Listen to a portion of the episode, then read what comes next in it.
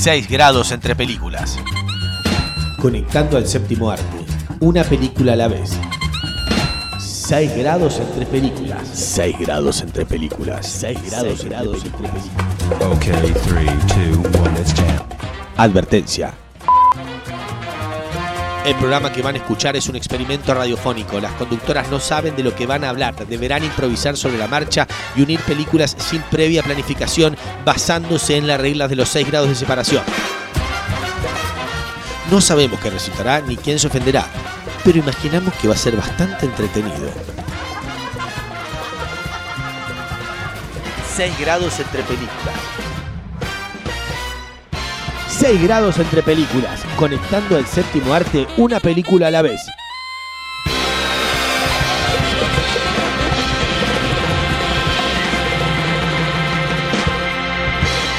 Oh, oh, oh, oh, oh. ¿Estoy bien? Hola, ¿qué tal? Y bienvenidos a un nuevo episodio de esto que hemos dado en llamar 6 grados entre películas. El único programa, juego, podcast, radial, experimento también, en el que corroboramos que entre todas las películas, sí, sí, entre cualquier película, existen 6 grados de separación. Y ya lo digo siempre, es re repetitivo, pero bueno, esto es un juego, no se juega sola. Está conmigo la señorita Laura Valle, ¿cómo le va? Muy bien, lista para jugar contigo. ¿Sí? ¿Estás lista? Siempre, siempre estoy lista. Eh, y del otro lado está el señor Martín Gallo, alias Leo Mattioli. ¿Cómo le va? ¿Cómo está? No, ¿cómo le metió? Sí, cuando haga la película, sos vos. Ah, es verdad, bueno. sí, es ya, hicimos el plata, casting acá en vivo.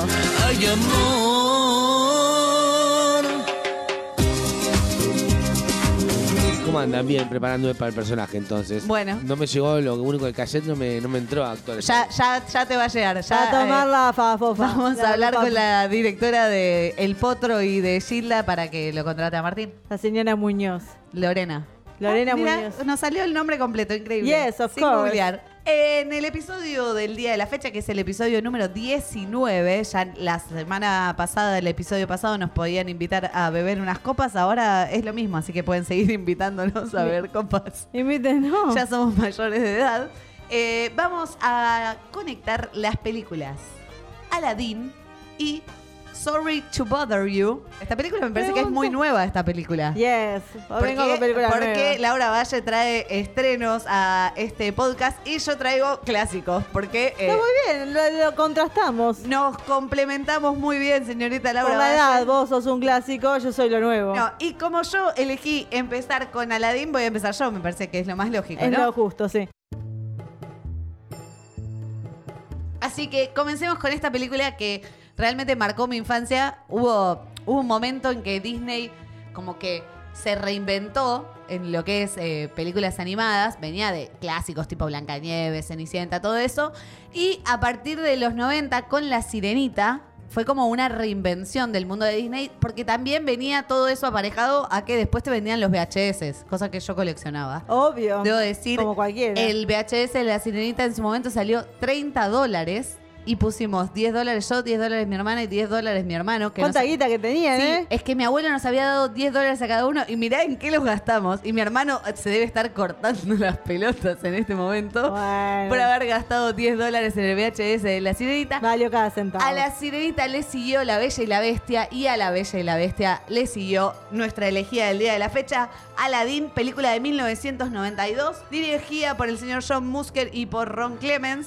Inspirada, se dice, en El ladrón de Venecia y en eh, Aladdin y los 40 ladrones, Aladdin y la lámpara mágica. Hay una mezcla como de cuentos clásicos y situada en lo que es el mundo árabe, cosa extraña para Disney. Eh, Aquí en Príncipe Ali. Bueno, bueno yo además de todo eso, esta película viene con unas canciones espectaculares. Del carajo, del Sí, carajo. Unas digo. canciones que todos queremos cantar. Eh, pies empieza con ahí. Abran Camino en el Gran Bazar. Vengo yo de un lugar, de una tierra sin par, donde ves caravanas pasar. Hoy invito. Bueno, y la canción, mi canción favorita para cantar a dúo en un karaoke, que es Un Mundo Ideal.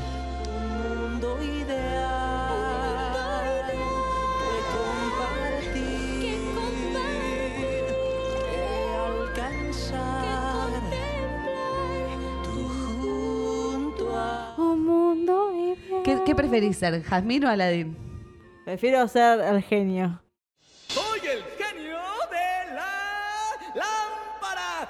Bien, estamos aquí para cumplir sus deseos. Gracias, gracias, gracias. Eh, esta historia es muy sencilla. eh. Aladín es una rata callejera. ¡Ay, qué fuerte! Así eso. lo llaman en la película. Es una rata callejera que eh, no tiene ni para comer, roba para comer.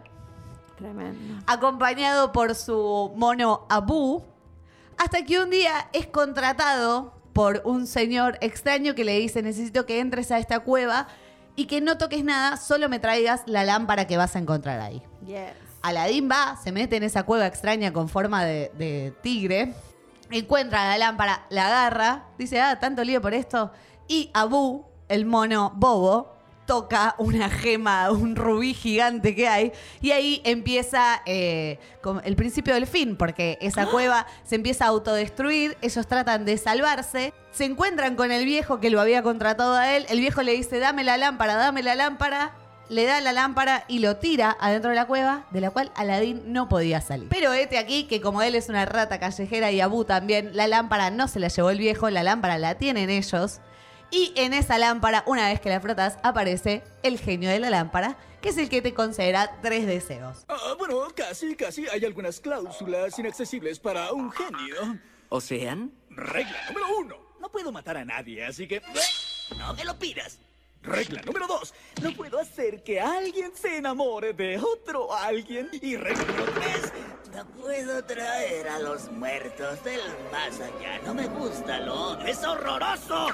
Es como la, la gran incorporación en esta película, porque el genio es toda la película, seamos sinceros. O sea, la historia de Aladín y de la princesa Jazmín poco importa, porque lo que más importa de esta película es el genio, que va a ser interpretado por el gran, que en paz descanse, Robin Williams. Amén. Amén, que en paz descanse, que le metió como mucho a esta película. D- Dicen que hay 16 horas grabadas de improvisaciones de Robin Williams haciendo eh, escenas del genio. De hecho, esta película no pudo ser nominada a Mejor Guión Adaptado por la cantidad de improvisaciones que metió en el medio. Robin Williams. O sea, se perdió una nominación al Oscar. Se ganó igual dos a Mejor Canción por un Mundo Ideal y Mejor Banda Sonora. Lo interesante también con Robin Williams es que él dijo, yo voy a ser el genio, ok. Pero lo que les pido es que no exploten mi personaje demasiado para vender la película. Que la película no la vendan como la película en la que Robin Williams hace del genio. ¿Qué pasó? Disney dijo, ah, sí, bueno, no importa, es el mejor personaje que no salió, la vamos a vender con eso. Y eh, Robin Williams se enojó, les dijo, ¿sabes qué? Cuando hagas la secuela yo no voy a estar. De No, hecho, no lo no digas. estuvo. La secuela es malísima. Porque se suicidó. No, la secuela Ah. es el regreso de Jafar, que Jafar es el malo, es el gran visir. Eh, y en la secuela la voz del genio, yo no me había dado cuenta porque siempre las vi en castellano, la hace el señor Homero Simpson, Dan Castellaneta. Tremendo. ¿Viste el dato que te tiro? Bueno, la cuestión es que Disney, para pedirle disculpas a Robin Williams, el señor CEO de Disney le dice, perdón, perdón, fue sin querer, fue sin querer, le regala un Picasso. Ah, guau. Eh, Robin Williams dice, no lo quiero. Y ahí quedó todo. Era un fanático de Monet. Ahí quedó todo. eh, dijo, no aceptó el Picasso. Ve, mal por vos, Robin Williams. Y otro dato interesante de esta película, llena de canciones hermosas, es que el señor Patrick Stewart, el profesor X, que ya estaba haciendo Star Trek, le- lo habían convocado para hacer Jafar. Y él dijo que no. Y al día de hoy se arrepiente muchísimo. Debería, ¿eh? Lo otro es que Aladdin originalmente se parecía a Michael Fox ¿Eh? pero que dijeron que como no era tan atractivo, era mejor hacerlo parecer a Tom Cruise. No sé, es discutible eso. Igual, parece claramente Michael Fox no tiene mucha cara de, de árabe, así que no iba a quedar muy bien. Es Tampoco un es un poco, de Michael Fox. es un poco ario para ser árabe. Y el otro detalle es que em, el loro, el malo de Jafar, Iago, lo, lo convocaron a Danny DeVito para hacerlo y a John Belushi también y los dos dijeron que no. Que se joda. Que se jodan, yo me voy cantando bajito, yo soy tu amigo fiel, o Príncipe Ali, honor a ti, Ali Agua.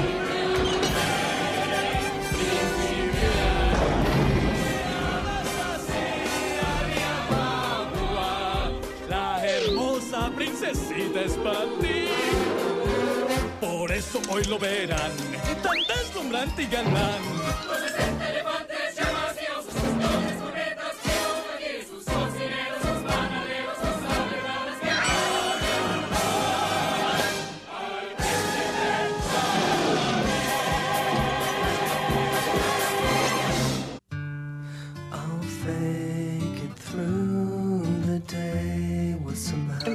El genio ayudó a un pobre muchacho que estaba medio en la pobredumbre y lo ayudó a, a resurgir, que es algo muy similar a lo que hace su personaje en En Busca del Destino, mejor conocida como Good Will Hunting, Ajá. esta película que le dio el Oscar a Robin Williams como mejor actor de reparto.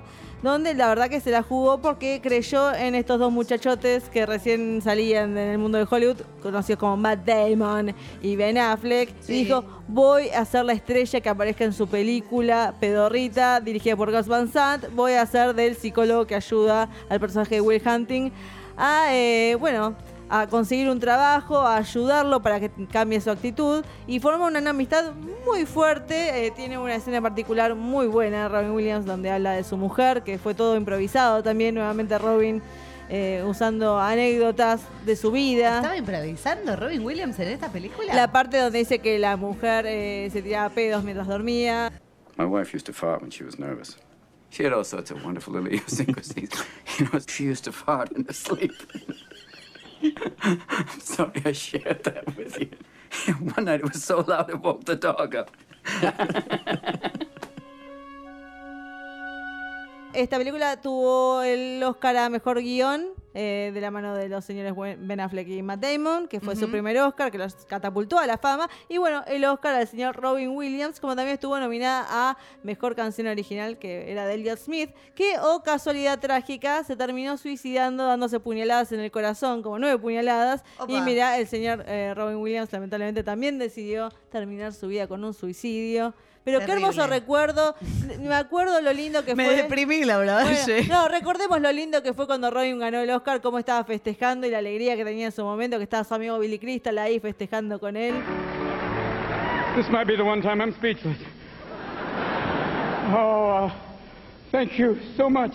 Eh, pensando, me, me abriste un montón de puertas, podría ir para un montón de lugares. Vaya, Eh, vaya donde quiera. No, casi me voy con el señor Stellan Skarsgård y toda su familia Skarsgård, pero no, decidí continuar por el camino de Ben Affleck dirigiendo, sacando que Ben Affleck no es santo de mi devoción tampoco, menos haciendo de Batman, le odio haciendo de Batman, me pareció horrendo haciendo de Batman, así que no voy a hablar de Batman. Creo que no te gusta Batman. No, no, no, sí, Batman sí. El, el Batman de Nolan me encanta, pero el Batman de Ben Affleck, pues no, no me gusta ni un poco. Así que me voy para otra película en la que dirige ya solo, porque él abrió su carrera con esto. Ellos dos eh, eran como los amiguitos. No sé en qué quedó esa relación de amistad Matt Damon-Ben Affleck. Sigue hasta el día de hoy. ¿no? Siguen hasta el día de hoy. ¿No le dice Matt Damon no lo hagas? Ben Affleck, no lo hagas. Lo deja ser libre por, como buen Bueno, en el 2012 medio que Ben Affleck dijo, acá estoy yo, mírenme, este soy yo, puedo dirigir una película solo.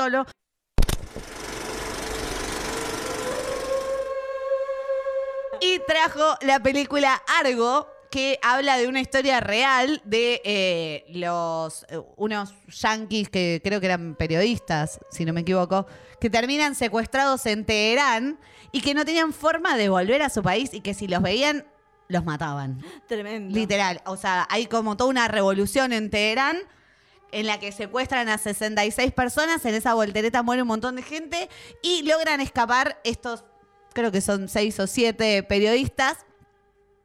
Y los tienen que sacar de ese país. que Los tienen que sacar. Y el proyecto para sacarlos es justamente el proyecto Argo, que es armar una productora de películas ficticia en la que van a filmar una película. Cada uno son como gente de, de- de un crew de una película, el director, el, el director de fotografía y todos, que fueron a Israel a ver las instalaciones para filmar una película. Entonces tienen que armar todo esto, tienen que contratar un director, uno de esos que ya está perdido en el Hollywood de los 70, que ya nadie le da bola, tienen que contratar un director y tienen que armar toda esta idea de película falsa y hacérsela creer al gobierno de Israel Israel, Israel. Qué para que es esta Israel. gente pueda salir y no las maten. Es, es como muy tremendo lo que vemos en la película. Eh, a mí realmente, más allá de, de lo que opinó mucha gente, que mucha gente la bardió esta película, a mí me gustó, me entretuvo, me parece que es un poquito larga. Está muy sobrevalorada, lo quiero decir ya ahora. No me gusta esta película. Perdón, lo dije. No te gusta. Está muy sobrevalorada. Como, está bien, es una película. Sí, está Ahora, bien. me dejó con una emoción de decir, por Dios, qué película. No, No. ah, terminó y No, salió todo bien. Pero está bien, es una película que está bien. Está bien lo que plantea esa idea de cine dentro del cine, pero que en realidad no es cine dentro del cine, porque la, la realidad es quiero salvar mi vida ante todo. Ok. ¿O no? Sí. Y es un proyecto Me que perdiste estuvo- con la tercera vez que dijiste cine, Eh, pero está es bien. un proyecto que estuvo como oculto, nadie lo sabía, hasta que salió a la luz y Ben Affleck dijo, ah, eh, acá tengo una buena película para resurgir de las cenizas, este soy yo, este soy Ben Affleck. ¿A y quién le me voy a poner como protagonista, obviamente, porque no, voy, no solo voy a dirigir. Y voy a tener el pelo planchado, sí, voy a tener el pelo muy extraño, voy a tener barba, barba, me van a acompañar los grandes Brian Cranston, John Goodman, Alan Arkin, un montón de gente hermosísima que se prestó para trabajar en esta película. We're responsible for these people. I'm responsible.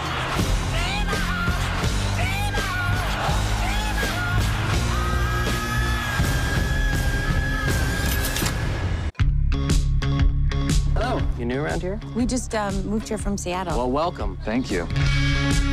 Bueno, eh, alguien que está cortado de esta película, eh, que tuvo pocas escenas, y hacía de la mujer de Ben Affleck en algo, y dice, "Ay, la verdad que me cortaron, creo que tengo una escena como mucho, y que después De hecho, no la recuerdo. explotó en la fama, fue Taylor Schilling, que es la protagonista de Orange is the New Black. Ah, la rubia. Claro, y la verdad que de su vida cinematográfica sé poco y nada, pero vi una película en el Netflix, que qué raro que no la hayamos mencionado todavía, que se llama The Overnight. Y- Noche de locura le pusieron. Taylor ponele. Schilling y Adam Scott son una pareja que eh, está teniendo problemas en la intimidad, ya que el señor Adam Scott tiene un pene pequeño. y se mudan a este barrio nuevo donde en la plaza su hijo se hace amigo de otro nene. Y como eso pasa, eh, el padre, interpretado por el señor Jason Schwartzman, les ofrece, che, ¿qué tal si no vienen los chicos a, pa- a pasar un rato en casa? Para, para, ¿puedo, puedo, interrumpirte? Vos elegiste esta película porque está Jason Schwartzman, ¿o no? No, porque quería hablar de esta película hace un montón de tiempo y Ah, es la no, excusa no, no, perfecta. está bien, pero le, le- le diste play porque está Jason Schwartzman. Sí. Ahí está. Ok. Max is really taking a shine to your boy. Tonight is our regular pizza night. We could turn it into a welcome the neighborhood get together. It could be fun. Going to Whole Foods now. Any dietary restrictions? I don't think so. Screw it. You guys, I'm so excited. Yay! All right. Eh, cuestión, eh, van a la casa y cuando los chicos se quieren ir a dormir, vayan a dormir chicos. Y la cosa empieza como a tomar otro turno, otro rumbo, porque uno siente como una tensión sexual constante entre las parejas y sentís que realmente lo están como tratando de convencer de algo. Porque lo primero que hacen cuando los chicos van a dormir es, ay, mi mujer es actriz, vengan a ver un video de ella. Y el video de la mujer de Jason Schwartzman es ella haciendo una promoción de leche materna y es ella sacando las tetas y pon- poniendo el bombeador de leche. Sí. Que es algo que vos vas a conocer dentro de muy poco. Sí, qué Eh, tristeza. Y así comienza con situaciones donde Adam Scott se le tira mucho a Jason Schwartzman, perdón, Jason Schwartzman se le tira a Adam Scott diciendo, tu pene es perfecto, estoy muy, mostrar tu pene, no sé qué. Constantemente así, hasta que uno siente como, está que explota, hay una tensión tremendamente sexual y como de a poco lo se van como atrayendo, que hasta las situaciones raras y bizarras donde Taylor Schilling agarra y dice, no, pero esto es raro, o sea, nos deberíamos ir. Y como de a poco, y termina en una situación, es muy fuerte el final de esta película. I think we've reached that point in the evening where we should leave before anything crazy happens. I'm so goddamn proud of you right now. Es una comedia picante. Es una comedia picante. Pica, es muy picante el final. Los actores, la verdad, que se atribuyeron a bastante.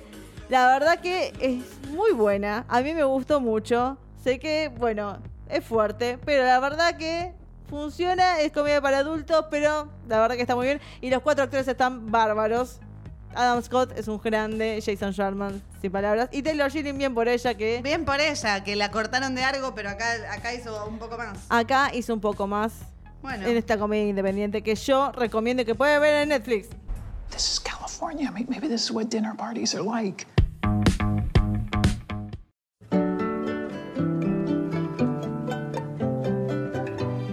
Gracias por la recomendación, la Yes, of course. Y yo pienso en Adam Scott y pienso en un montón de películas de Oh, Adam yes. Scott.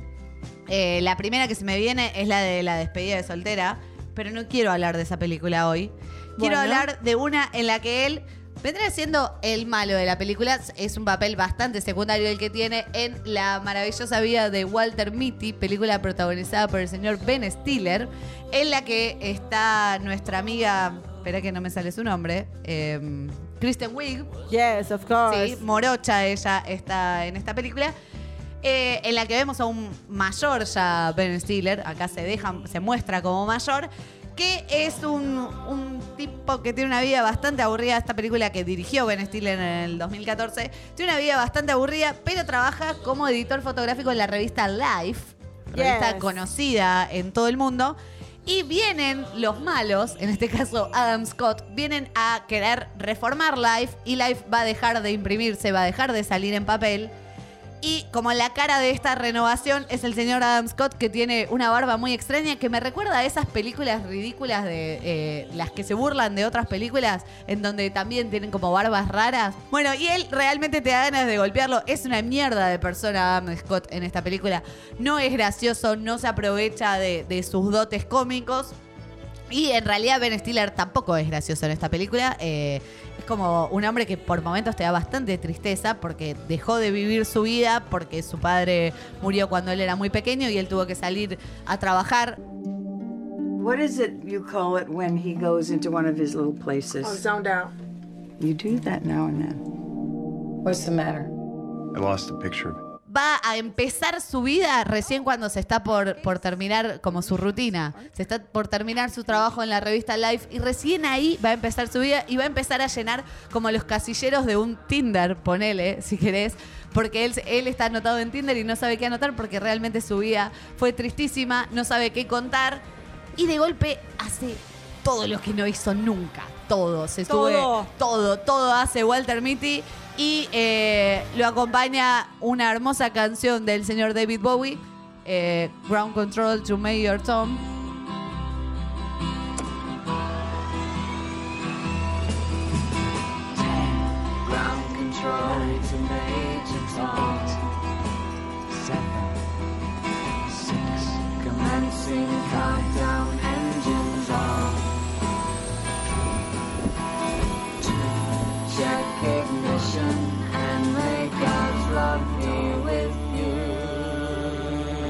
Va a musicalizar parte de la increíble vida de Walter Mitty.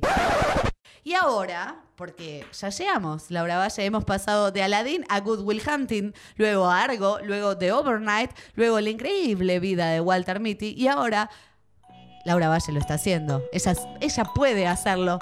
Eh, necesitamos la conexión entre la increíble vida de Walter Mitty y Sorry to Bother You. Muy complicado, así que voy a apelar a mi derecho de Google. Google.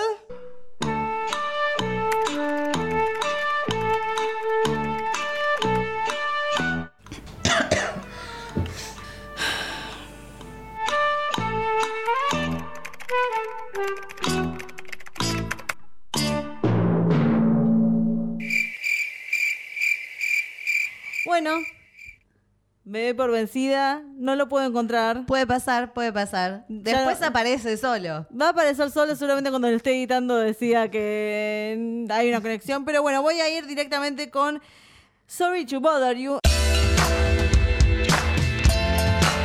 Esta película de este año, de hace un par de meses que se estrenó en Estados Unidos y ahora se encuentra en el streaming para que todos ustedes lo disfruten, del rapero mejor conocido como Boots Riley, esta historia que parece sacada de si Spike Lee se hubiera tomado un ácido hace 20 años y hubiera hecho una película, sería esta, donde el actor Lakeith Stanfield, eh, que no es muy conocido, pero ya lo será dentro de muy poco, interpreta a un pibe que no tiene mucho en su vida, que vive en el garage de su tío, hasta que un día consigue trabajo como telemarketer y un eh, señor mayor, mejor conocido como Donald Glover, le dice, la única forma de que vos puedas vender es si pones voz de blanco.